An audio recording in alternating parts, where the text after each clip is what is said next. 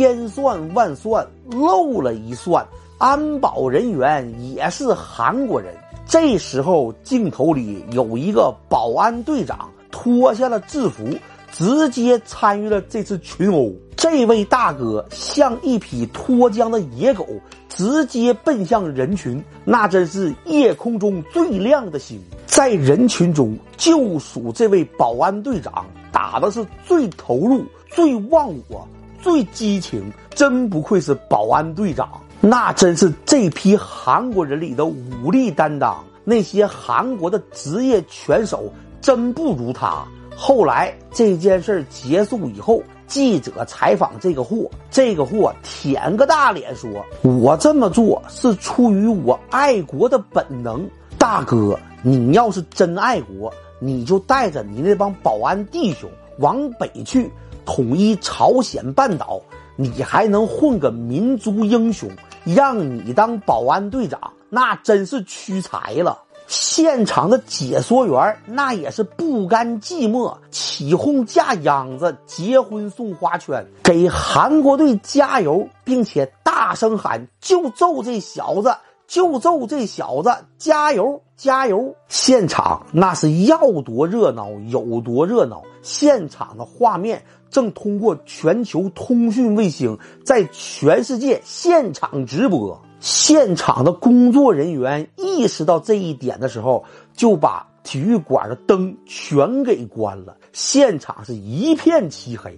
这个时候要是发生踩踏现象，那真可能出人命啊！新西兰的这名拳击裁判沃克打的是遍体鳞伤。为了保证这位大哥的人身安全。第二天一大早，他就登上了飞往新西兰的航班。从此，这位大哥再也不想登上这片神奇的土地了。汉城的奥运会只是韩国体育黑历史的开始，往后的事儿那比这个很多了。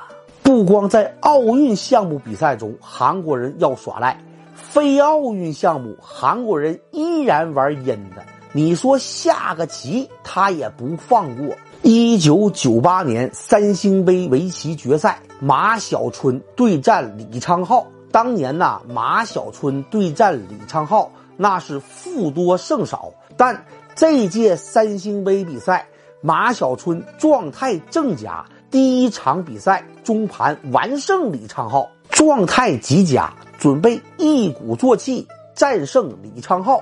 出一口闷气，就在这个时候，韩国举办方没有任何理由的延迟了这场比赛。这场比赛被延迟到了第二年的二月份。李昌镐什么时候状态好了，这场比赛再继续下下去。到了来年的二月份，比赛再次进行的时候，马晓春最终以二比三负于了李昌镐。韩国人又笑到了最后。要说韩国体育最登峰造极的表现，那就得是二零零二年日韩联合举办的那届世界杯了。在这届世界杯还没有举行之前，韩国人就开始各种的盘外招和微操了，那心眼玩的不得不让人佩服啊！这届世界杯是日韩联合举办，所以。在世界杯的 logo 上，到底是韩国在前还是日本在前？这个事儿，韩国人玩了一个心眼儿。按照英文单词的首字母，韩国的英文呐是 Korea，首字母是 K；日本的英文单词是 Japan，首字母是勾。所以，按照国际惯例。这个勾啊，应该在 K 之前，所以应该是日本这个名字在前，韩国这个名字在后。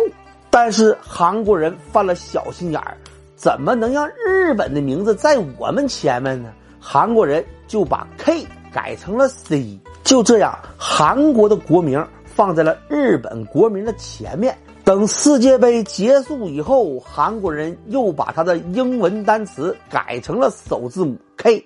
您看见了吗？就为这点屁事儿，韩国人把自己国家的英文单词都给改了。在这届世界杯的承办过程中，韩国人也是各种的见不得人的操作。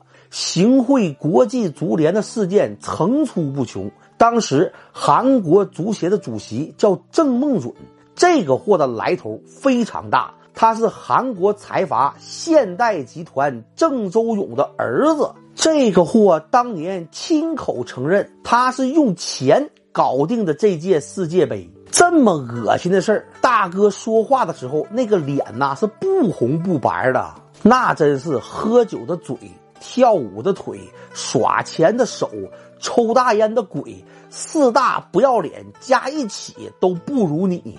然后。我们就看一看这届世界杯韩国队的比赛，前两场那就不用说了。第一场打波兰二比零，韩国队获胜；第二场打美国一比一平。从第三场比赛开始，韩国人那就是各种的盘外招，各种的恶心，各种的微操。三场比赛三个玩法，第一场对阵葡萄牙，两张红牌。罚下了平托和贝托，韩国队十一打九那场比赛我是看了的。葡萄牙的两张红牌并不冤枉，但是裁判你能不能一碗水端平，一视同仁？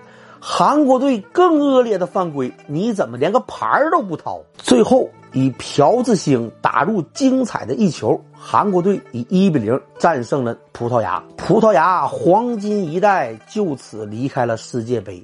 当时的葡萄牙队中有路易斯·菲戈、鲁伊·科斯塔、戈麦斯和宝莱塔，这都是我比较喜欢的球星。两年以后，零四年欧洲杯。葡萄牙大战英格兰那一场荡气回肠的比赛，应该是黄金一代最后的绝唱了。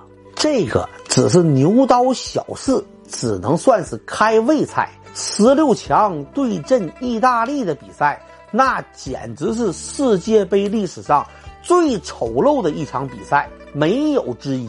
我对这场比赛的记忆那真是太深刻了。像我这样的八零后。那是看着意甲长大的。当时像我这样的人，没有几个不喜欢意大利足球的。从罗伯特巴乔开始，就深深的喜欢上意大利的足球。当年黄健翔老师因为意大利都能精神错乱了，我非常能理解他。二零零二年那年我高三，下个月就高考。这场比赛我是逃了晚课去看的，看得我那叫一个郁闷。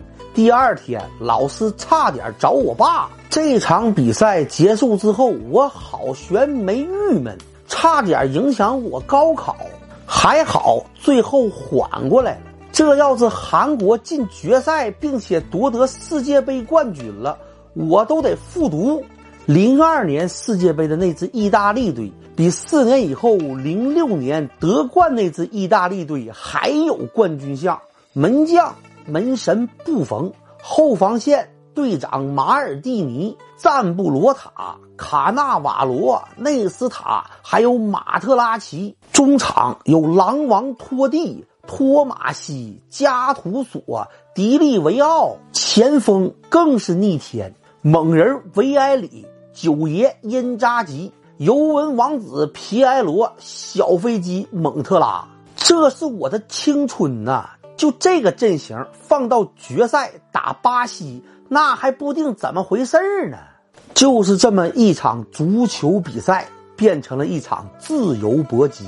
韩国队在裁判的庇护之下，那是满场的飞铲、踢人、拉人、肘击，这些全被裁判给无视了。那真是无恶不作呀，越来越放肆，而且意大利的进球被判为无效，还给韩国队判了一个莫须有的点球。还好布冯发挥神勇，把点球扑了出去。还有拖地的那个假摔，两黄变一红，把拖地罚出了场。